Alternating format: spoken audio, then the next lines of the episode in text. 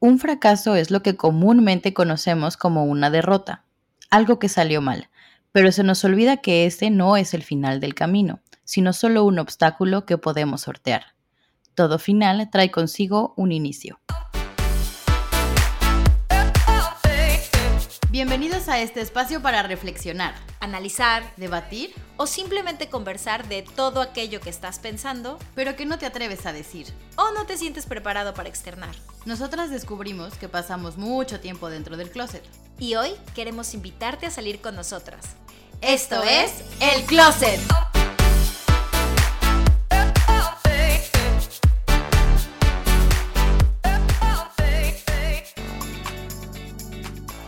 Bienvenidos a la segunda temporada de El Closet.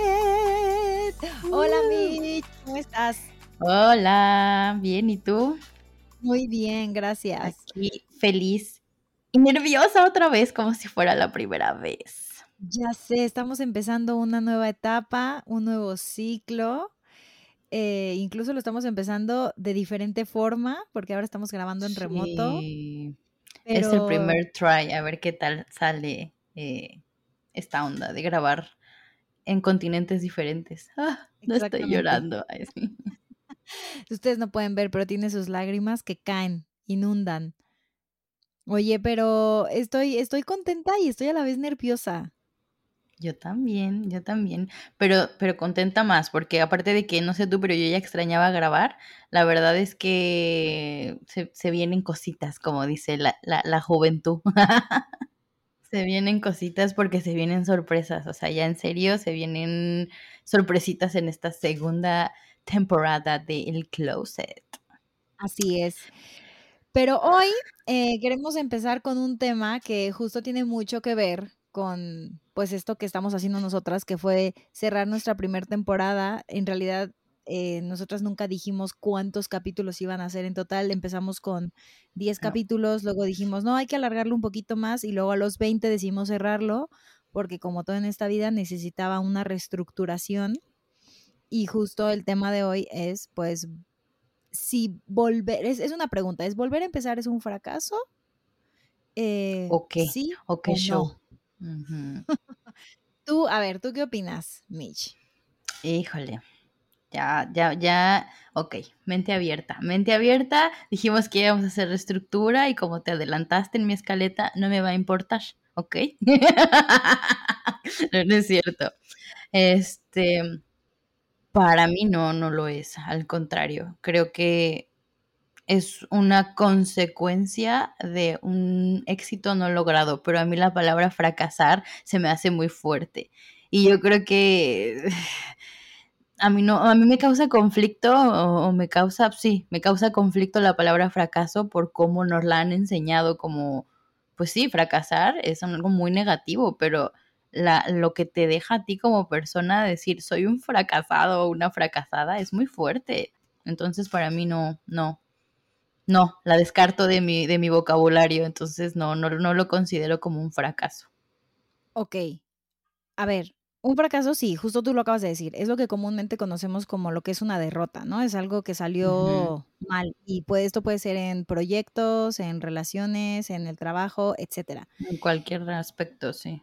Y yo como tú creo que también lo veo como más que un fracaso, bueno, no, es que el fracaso es lo que es, ¿sabes? O sea, yo creo que más bien no le tendríamos que tener miedo a la palabra fracaso. Em, yo creo que sí, es, el fracaso es el fracaso es el hecho de no hacerlo. El problema yo creo que es cuando tú te llamas fracasado por ese fracaso, porque claro, en ese sentido sí es algo que no se cumplió, algo que no se logró, una meta no alcanzada, es un fracaso. Pero Pero del fracaso viene la oportunidad. Exactamente.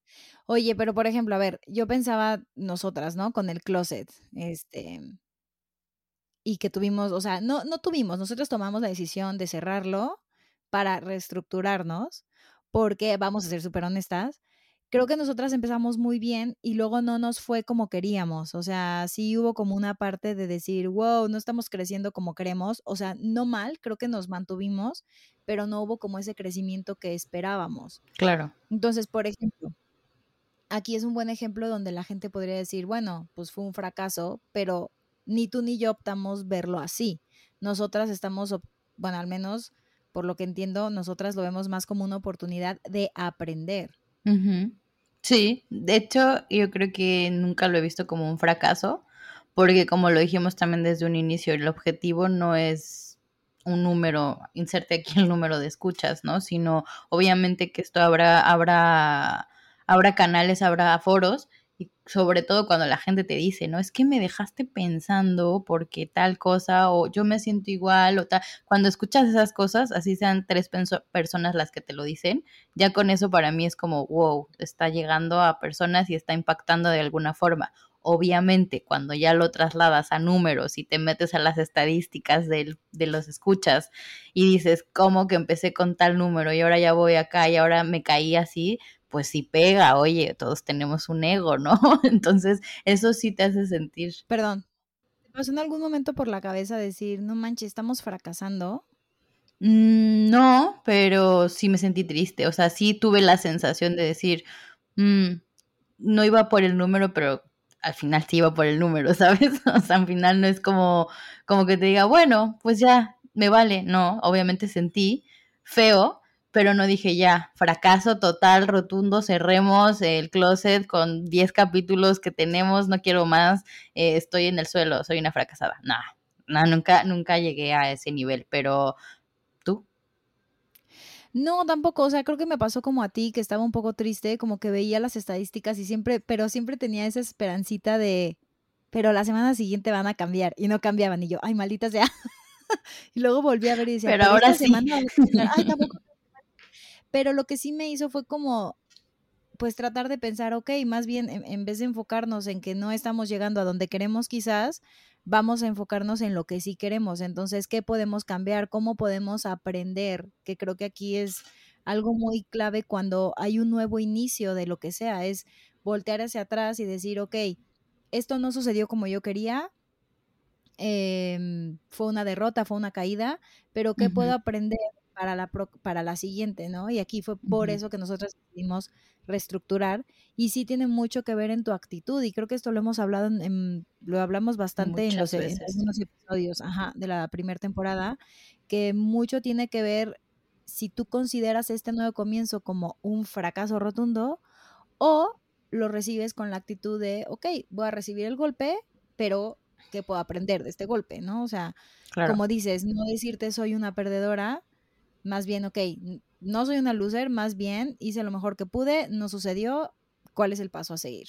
Claro, sí, pero bueno, a ver, también tendríamos que ver de dónde viene esta creencia de, de decir que es un fracaso, ¿no? O sea, que volver a empezar es un fracaso, ¿de dónde viene esta forma de pensar, ¿no? O sea, tú para, para ti, ¿de dónde crees que viene como este feeling de, ah, soy un fracasado? Fíjate que yo creo que viene de la sociedad capitalista en la que vivimos.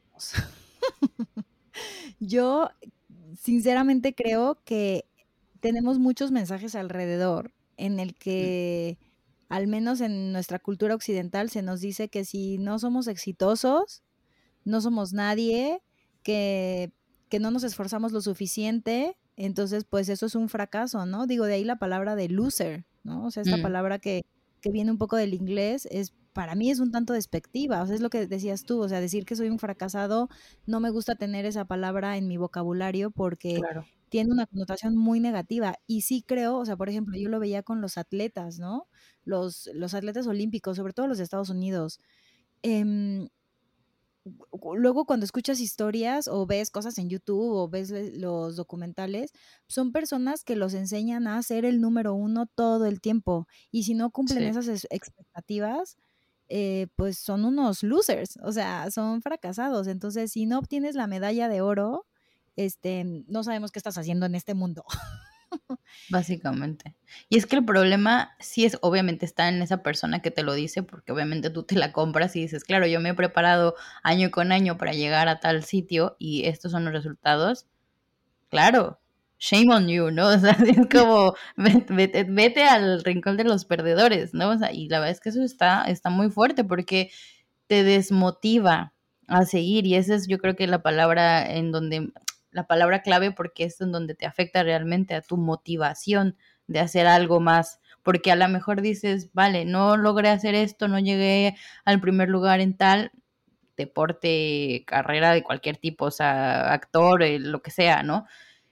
Entonces ya no valgo para nada, ¿no? O sea, ya no puedo intentar nada. ¿Por qué? Porque te desmotivas y es una idea que te vas comprando de, de, del fracaso y que la verdad después de eso es muy difícil volver a empezar para muchas personas, ¿no? Y volver a decir, claro, eh, para alcanzar el éxito, tengo que volver a recorrer esto desde aquí y sabes que no lo voy a hacer, porque seguramente no lo voy a lograr, porque seguramente voy a fracasar otra vez, ¿no? Entonces creo que también eso es muy fuerte porque te desmotivas y bueno, no lo, no lo quieres volver a intentar. No, y qué diferente sería, ¿no? Si nos enseñaran eh, desde pequeños un poco que, ok, no ganaste el primer lugar, pero ¿qué fue lo que avanzaste o qué fue lo que sí lograste? O sea, en, vez de enfocarte en el resultado de mm. no ganaste la medalla de primer lugar, pero ¿qué sí lograste? ¿No? A lo mejor corriste más, por ejemplo, no sé, si es un maratón, pues a lo mejor lograste eh, disminuir tus tiempos o a lo mejor llegaste a la meta y no llegaste tan cansado como lo hacías hace seis meses, etcétera. Sí. Que también tendríamos que preguntarnos, perdón, el, el, concepto que tenemos del éxito, porque también de ahí parte el hecho de decir que, que, que, fracasaste o no, ¿no? O sea, porque éxito puede ser llegar al primer lugar y por lo tanto no me fijo en que hoy lo hice en menor tiempo, como dices ahorita, porque no llegué a ese, a ese, a ese primer lugar. Entonces, eso es igual a no soy exitoso, eso es igual a soy un fracasado, ¿no? A ver, ¿tú crees que fracaso es lo contrario al éxito? Mm, no. es que yo creo que nos han enseñado que sí, lo que te decía, ¿no? o sea, comúnmente es que sí. Comúnmente que si no, exacto, fallas, entonces no eres exitoso pero para mí no, a ver, que para mí lo veo como que me he replanteado el significado de la palabra fracasar o de ser exitoso, ¿no? Porque justamente em, para mí fracasar se, se, ha vuelto más en un sentido de no intentarlo, ¿no? O sea, para mí fracasar es no intentarlo, no fallar.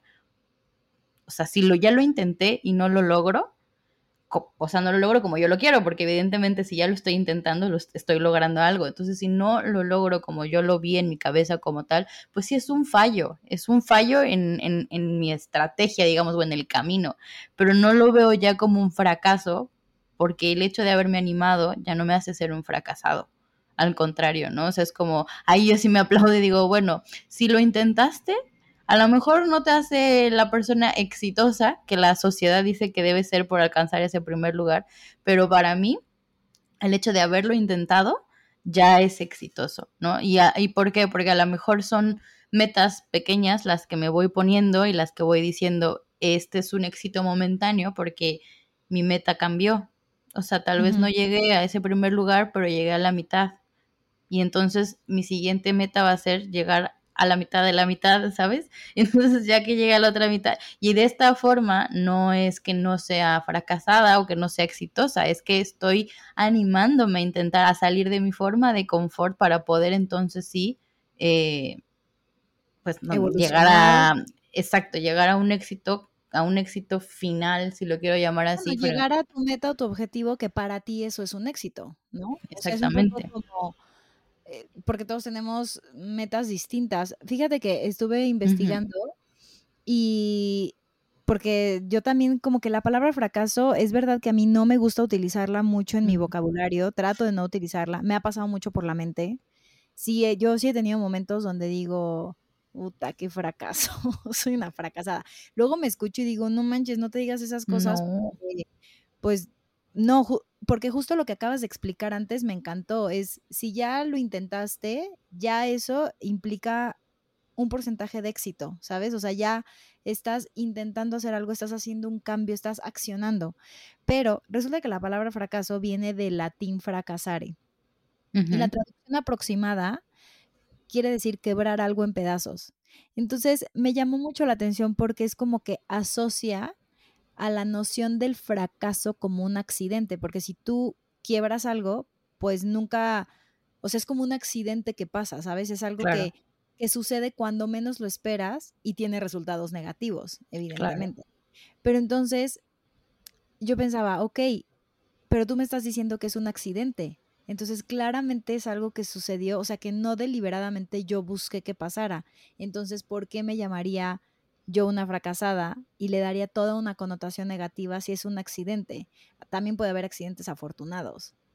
Yo creo que todo accidente es afortunado, aunque en un principio no lo vemos así. O sea, voy a sonar súper acá, elevada y tal, pero hasta el, el, hasta el más fuerte no sé, el típica, la típica historia de película que es súper exitoso en básquetbol y de repente, pum, se jode la pata y se jode la carrera del basquetbolista eh, futura. ¿Por qué? Porque pues ya no va a poder regresar a jugar. Pero después pasa que eso lo hace encontrarse con él mismo y entonces resulta que se vuelve inserta aquí la actividad nueva que va a hacer y que le va a cambiar la vida a miles y millones de personas. Pero claro, si no hubiera tenido ese accidente, no se hubiera dado cuenta que él era el futuro Gandhi que iba a ayudar, ¿sabes? O sea, estoy viéndome súper exagerada, pero yo creo que todo accidente es afortunado, aunque sea muy catastrófico, porque es un cáncer, porque es un accidente que te cambia la vida. Con la palabra. El fracaso es el resultado, o sea, yo creo que sí tenemos que entender que existe el fracaso porque, es, porque sería también muy claro. eh, naif, eh, sería muy inocente decir, no, la palabra fracaso no existe y eso en mi vocabulario no entra. O sea, entiendo que uno no, no te quieras decir a ti mismo fracasado, pero la palabra fracaso y el fracaso como tal existe, porque es el resultado contrario a nuestro deseo. Entonces, yo más bien lo que diría es, a partir del fracaso que hubo, entre comillas, a partir de eso que tú lo ves tan catastrófico, ¿cómo puedes darle la vuelta y decir, ok, me sucedió esto, me caí, me dio este golpe, ahora, ¿qué sigue? Por eso, volviendo un poco, volver a empezar nunca va a ser un fracaso, va a partir de un fracaso, pero nunca va a ser un fracaso, porque justamente vas a accionar y vas a modificar lo que sea que necesites modificar en ti, en tus acciones, para volver a llegar desde otra vía. Por ahí es donde me haces pensar un poco en justo cómo lo, lo que sociedad ya trae, lo que nuestras familias o nuestros amigos nos imponen y nosotros las creencias que decidimos adoptar. Pero como todo esto parte de nuestra propia autoexigencia, mm. sin autocompasión, porque claramente nos forzamos tanto a ser los mejores en algo en algo puede ser ser más feliz, a ser la mejor cantante, que si no lo logramos a nuestros ojos, entonces somos unos fracasados. Cuando quizás, eh, como dices, ¿no? O sea, quizás no voy a ser la mejor cantante, pero voy a ser la mejor actriz.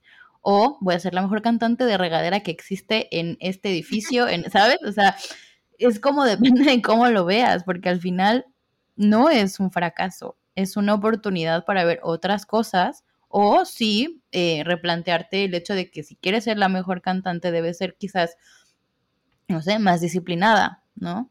Eh, tienes que ser más constante, tienes que tomar clases con más profesores, tienes que, pero es algo que tú decides hacer por gusto y no por una autoexigencia implantada que dices, esto me va a la larga, me va a hacer sentir mal, ¿no? Exactamente. ¿Tú te has sentido en algún momento o bueno, has tenido un fracaso, no que te hayas sentido, pero que hayas tenido así un fracaso tangible y cómo fue que lo manejaste? Ah. sí. No, no, no hablar. No me Siguiente, siguiente pregunta. No, no es cierto. A eso venimos, a hablar de lo que no te atreves. No, al final, esta sensación de fracaso, porque como dices, no es que la, la quiera evadir y vivir en el mundo feliz, ¿no? Sí que la he sentido justo en dos aspectos de mi vida, ¿no? O sea, en el tema de las relaciones y el tema, sí, es que es cuando se acaba una relación, es como, hay algo mal en mí, es que algo hice mal. Fallé. Exactamente. Pero yo creo que la que más me ha enseñado, o sea, no digo que las otras no me hayan enseñado, pero no me voy a poner aquí a contarles todas mis, mis desamores, porque pues porque no, eso sería para otro capítulo. Pero en, en cuestión laboral, en cuestión laboral sí, porque en una ocasión me corrieron, me echaron de mi trabajo y la verdad es que eso no se siente bonito nunca. pero cuando es la primera vez y cuando no te dan un feedback, una retroalimentación que realmente te haga decir, ah, no, pues sí la cagué en esto, ¿no? O sea, tiene razón, era súper irresponsable, súper impuntual, you name it, es peor, ¿no? Entonces a mí, a mí me corrieron de este trabajo donde yo era feliz, honestamente sí, era una empresa que me la, vivía súper bien ahí y además una empresa que cuando yo salí de la carrera, dije, oye, me gustaría trabajar ahí. Y ya sabes, como que se pone de moda y luego tus amigos empiezan a trabajar ahí y dices, ah, yo también quiero. Y lo logré. Entonces, para mí, imagínate, fue como, es un logro estar ahí para mí, que sea chiquito en ese momento, es un gran logro. Y que me corran así como si me hubiera, no sé, llevado entre las patas una cuenta o algo así, no sé, fue, fue fuerte para mí, porque además el cómo, el cómo lo hicieron, digo, nunca cuando te echan de una empresa nunca te dicen, hola corazón, vamos a, tener una conversación que no, o sea, te corren y ya está, te, como te dicen, te dan una patada por el culo, ¿no?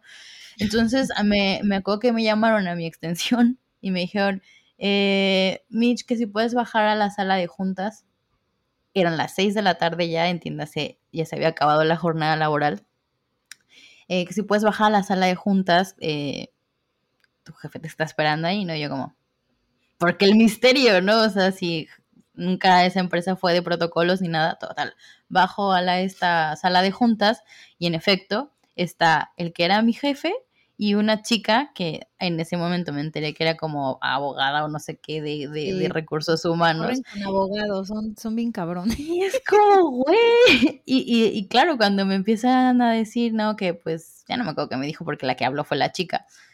Y en ese momento para mí fue voltear a ver al que era mi jefe y decir, what the fuck, o sea, ¿qué pasó? Porque nunca me diste un aviso, porque, o sea, ¿qué está pasando, no? Entonces fue muy choqueante el momento, o sea, él tampoco supo qué decirme en sus palabras, como que, ya sabes, de estas personas que te dicen una cosa, pero pero no, pero sí, pero, o sea, no son ni claros, ni certeros, ni mucho menos, ¿no? Entonces dije... Yo creo que esto sucede mucho en el área de trabajo, en el campo de trabajo, ¿no? O sea, como este, este, tipo de situaciones, obviamente, así, sobre todo, como dices, que te despiden Inesperadas. trabajo, inesperada, que no te, al final dices que no te dieron a ver, me dijo, no, es que yo intenté salvarte y no sé qué, yo, pero salvarme de qué, ¿no? O sea, no, pero es que ya como que te habían, eh, como, ¿sabes? Como fichado tipo y yo, pero ¿de qué? O sea, porque nunca me diste un, una llamada, ¿no? Y este, y total que me dijo, no, es que ya te había dicho que no sé qué, o sea, no era como muy coherente con lo que decía, pero al final sí estaba hablando de que el desempeño de mi trabajo no había sido como se me había pedido y dije, wow, pues nunca me lo habías dicho. Después, pues obviamente te das cuenta, ¿no? O sea, yo en ese momento la pareja que tenía era del mismo lugar. Entonces, a los ojos de ellos nos quitábamos el tiempo, ¿no? Porque estar ahí eh, romanceando en la mm. oficina y tal, aunque él era de un área. La verdad. ¿Sí Obvio sí, pero nunca dejé que interfiriera en mi trabajo. Digo, él llevaba más tiempo que yo, eso sí, ahí. Entonces yo creo que han de haber dicho, pues de los dos, que se vaya la que nos va a salir más barata, pues la que lleva menos tiempo, ¿no? Entonces, claro, la fui yo, ¿no? Entonces dije, bueno, pues ya está. O sea, al final, en ese momento para mí fue como el, claro, el drama, porque después de ahí fue subir, ya sabes, como en telenovela con mi cajita y echar este eh, mis cosas de la caja y, y es despídete y, y, ya, mañana no vengas, o sea, es último día que te vemos aquí. Entonces para mí fue como fuerte porque no me despedí de toda mi gente, porque obviamente la, noticia es muy impactante, el que era mi pareja en ese momento también estaba encabronado, ¿no? Así como de nada, nada, son mamadas y no sé qué. Yo, pues sí, pero pues, no vas a poder hacerle cambiar de opinión. Pues ya, ya, ya está, me corrieron y punto. Digo, ya después lo vi así como más, más, ¿sabes? En retrospectiva y dije... Te llegas a sentir muy vulnerable, ¿no? Me sentí vulnerable y culpable de algo que ni siquiera sabía. O sea, a mí, para mí la culpa es también una cosa muy fuerte en esos escenarios porque no sabes qué hiciste, solo sabes que se acabó algo, en este caso mi, mi relación laboral con esa empresa, pero no sé por qué, ¿sabes? O sea, realmente es como, y cargar con esa culpa luego eso es lo que te puede tirar y te puede hacer sentir como fracasado, etcétera, etcétera. Pero realmente sí es una, una, una sensación muy fuerte y muy fea y bueno, para mí era la primera vez que me pasaba. Eh, encima creo que... tenías un deseo, ¿sabes? O sea, tú entras a esta empresa, tienes ciertas expectativas, ciertos deseos de a dónde llegar, cómo llegar, o sea, vas, vas trazando tu camino y alguien pues te lo corta y te dice, pues no. Te corta las alas. Y aparte al día siguiente... Exacto. Y el día siguiente era el cumpleaños de mi papá. Entonces yo me sentía todavía más culpable, ¿no? Porque era como, todavía vivía con ellos y entonces era como, feliz cumple, ya no tengo trabajo porque me corrieron, ¿no? Entonces para mí fue como echarme más culpas y culpas y kilos de culpas y fue como decir, güey, qué fuerte, ¿no? Digo, yo seguí yendo a los viernes de cerveza de, esa, de ese lugar porque me tenía amigos, me encantaba y todo, pero era encontrarme al que era mi jefe y era como, chinga tu madre. Ya después lo perdoné, pero al principio sí eran como, güey, qué pedo, ¿no? Y la verdad es que ya viéndolo en retrospectiva, sí es como decir, güey, gracias por correrme de un trabajo que ni siquiera ya me estaba funcionando porque se volvió muy, ay, ¿cuál es la palabra? Muy...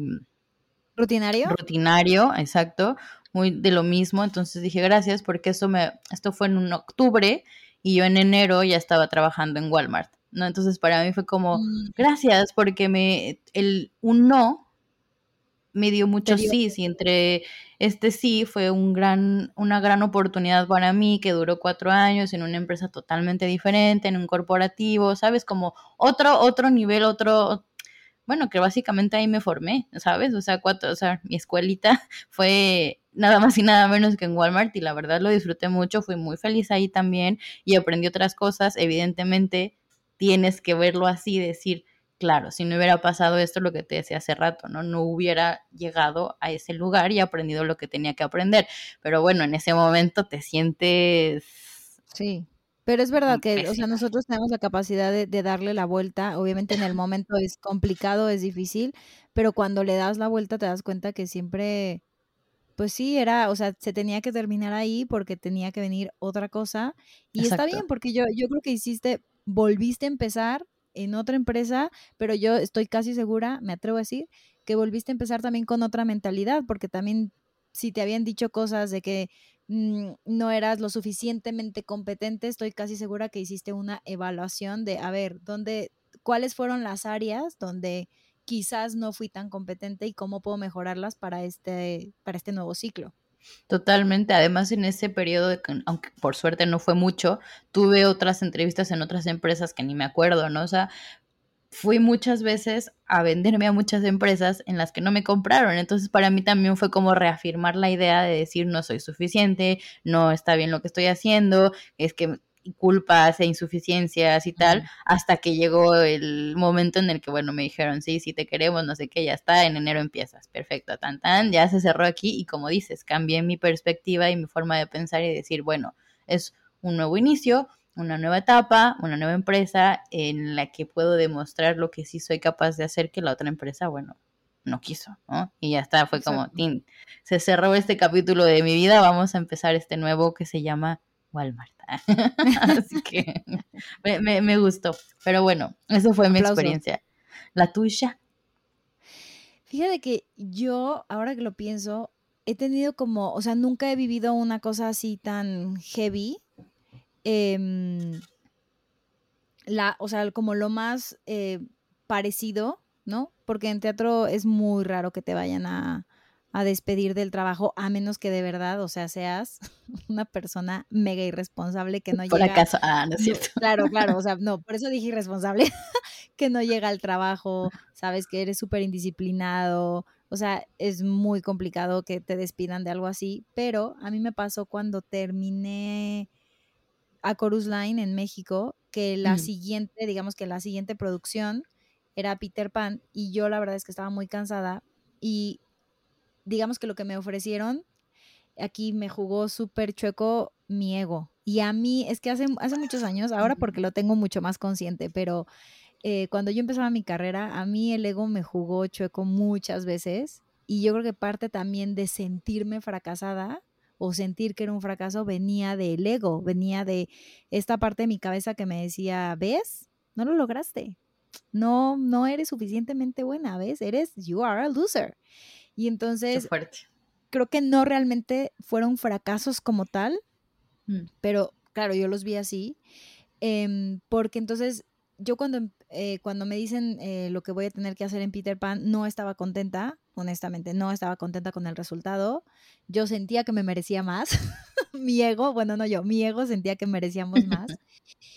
y por otro lado, esto sí es real, yo estaba muy cansada, venía de haber hecho cinco obras al hilo y estaba muy, muy, muy cansada y dije, creo que no me merece la pena. Y entonces cuando intenté negociar, yo creí que iba a ser muy positiva mi negociación y pues no.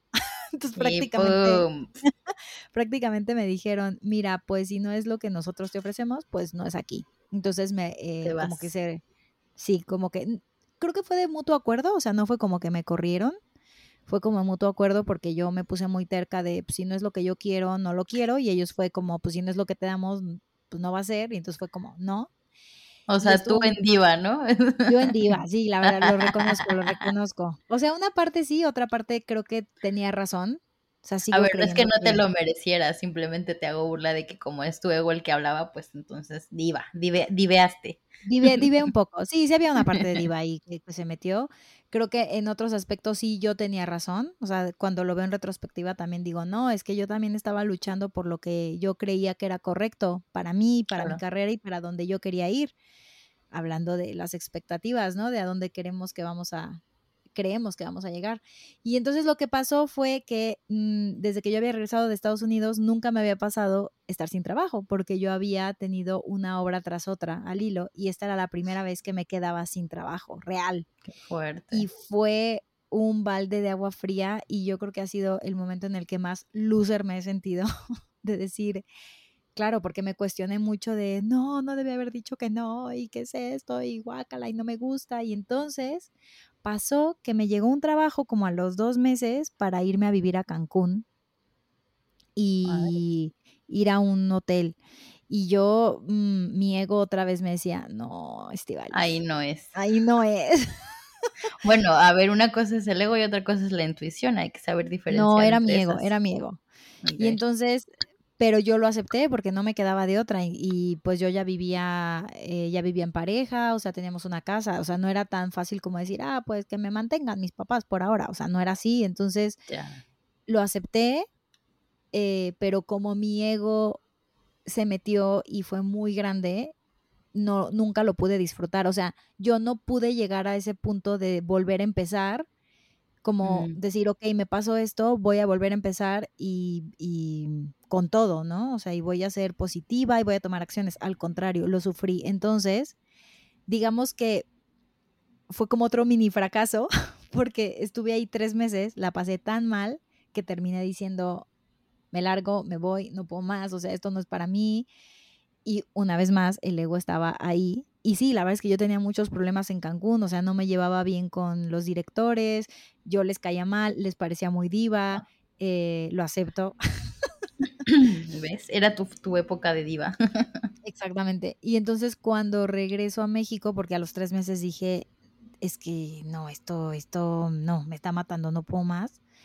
Em, fue curioso porque creo yo que el que me pasaran estas cosas me hizo ver hacia atrás también como, a ver, o sea, si yo tenía una carrera donde iba creciendo y de pronto empieza a pasar todo esto, también hay que hacer una pausa y voltear a ver porque algo tengo que estar haciendo mal yo, o sea, sí creo que estos, entre comillas, fracasos están sucediendo porque yo también estoy propiciándolos, o sea, ¿qué es lo que estoy haciendo para que me pase esto?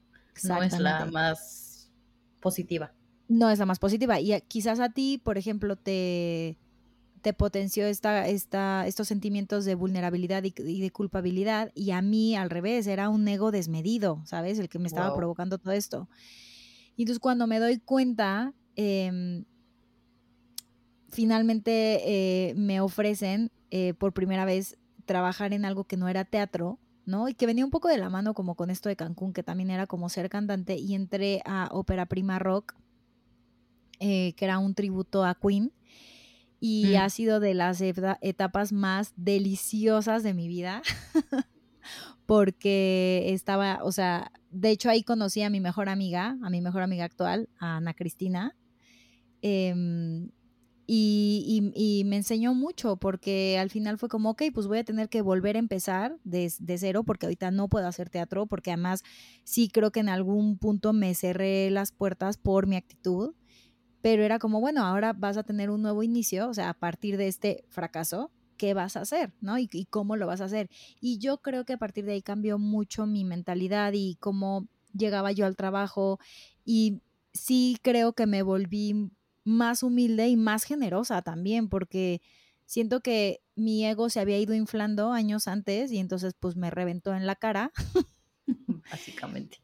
Y literal me dijo, bueno, es momento de volver a empezar porque necesitas aprender esta lección y, y creo que fue para, fue para bien, sí, definitivamente. Es que yo creo que siempre es para bien lo que decíamos hace rato, ¿no? No matter what y el tamaño de, del, del, accidente o de la situación, el fracaso, siempre le podemos dar esa connotación positiva. Sin embargo, primero es necesario vivir o atravesar por, esa, por esos malos sentimientos, ya sea tu ego desmedido, la tristeza, la culpa, cualquier eh, pensamiento o emoción negativa, la tenemos que atravesar primero sí o sí, aunque dure lo que tenga que durar, que en tu caso te, te, metiste a otro trabajo que no te gustaba y que al contrario te potencializó lo que tenías que ver, que en este caso era tu ego desmedido, eh, y después entendiste muchas cosas. Y en mi caso es igual, o sea, al final es esto, ¿no? O sea, de, sentir culpas, de, de, sentir que no vales, de sentir que ninguna empresa te quiere, de sentir ta, ta, ta.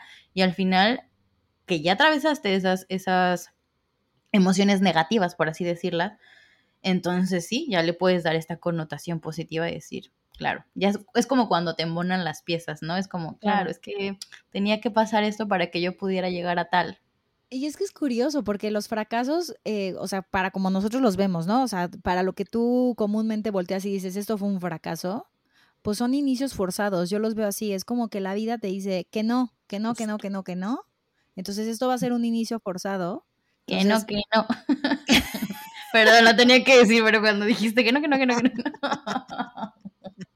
pero al final tenemos, tú lo estás diciendo, tenemos la capacidad de, de pues de darle la, la, vuelta, ¿sabes? O sea, y, y, y, no voy a decir que precisamente un fracaso sea positivo o negativo, puede, incluso para mí creo que puede ser neutral. O sea, creo que lo podríamos dejar en la palabra neutral. Neutral sí, yo creo que un fracaso no necesariamente tiene que ser negativo. Tampoco creo que sea positivo, o sea, no creo que cuando te pase una de estas cosas es, o sea, el fracaso es, por eso digo, es algo neutral que es y tú decides, pues, ¿qué haces con eso? ¿Qué haces con ¿Para eso dónde? que está pasando? Claro. Yo creo que uno de los mayores aprendizajes que, que, me ha traído a mí todo el tema este de los, de los fracasos es que todo final trae consigo un inicio. O sea, ya sea porque ese nuevo inicio ya te estaba esperando del otro lado de la puerta, así de, hey, ya está, y nos vemos por esa razón obligados a terminar una relación, un proyecto, una etapa, lo que sea, mm. o porque necesitamos aprender algo, tal vez el inicio que viene no es tan inmediato, pero necesitamos aprender algo y esas lecciones forzosas también, yo creo que son los, los aprendizajes con los que con los que más te quedas, ¿no? O sea, los que por lo menos para mí es como el mejor ingrediente para mi siguiente creación, para mi siguiente receta, ¿no? O sea, sea lo que sea, siempre que es así, es como todo lo que me trae de aprendizaje, aunque en el momento me esté muriendo de la tristeza, la culpabilidad, la desesperación, la incertidumbre, que también es muy, muy fuerte, en ese momento no lo ves, pero después entonces sí, cuando se viene este inicio, es como el ave fénix, ¿no? Que renace de las cenizas. es como, tal cual es lo mismo. O sea, para mí eso yo creo que es con lo que más me la voy a tatuar. Cada final trae consigo un inicio. Me encanta. Y, y sí, porque al final, o sea, esto, esto es, a ver si no soy ahí como de braille, pero nunca hay un final del camino.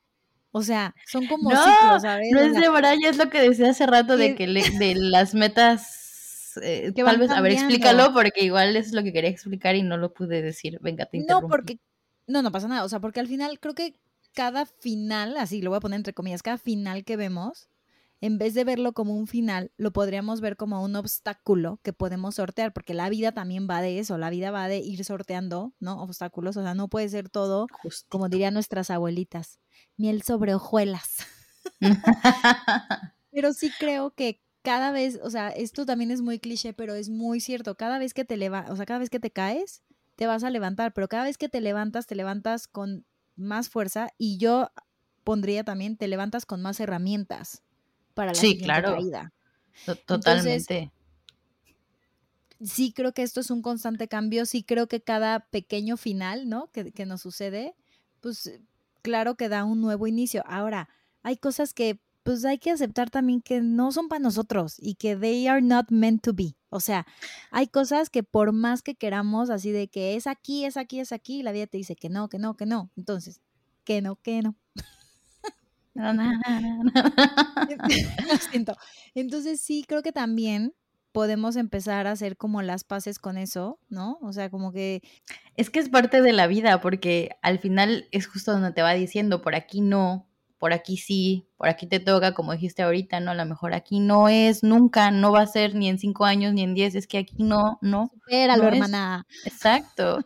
Pero yo creo que entonces sí, el, el fracaso real es no intentarlo, ¿no? O sea, aunque ya me dijo la vida tres veces que no, igual necesito que me la vuelva a decir otras tres veces. Y necesito aprender, porque como bien dices, voy a adquirir unas herramientas que no tenía, que ya para la séptima, pues ya sé que pues ya no es para mí eso, ¿no? Ya mejor me voy para el otro lado. No es necedad mía, es que necesitaba más herramientas.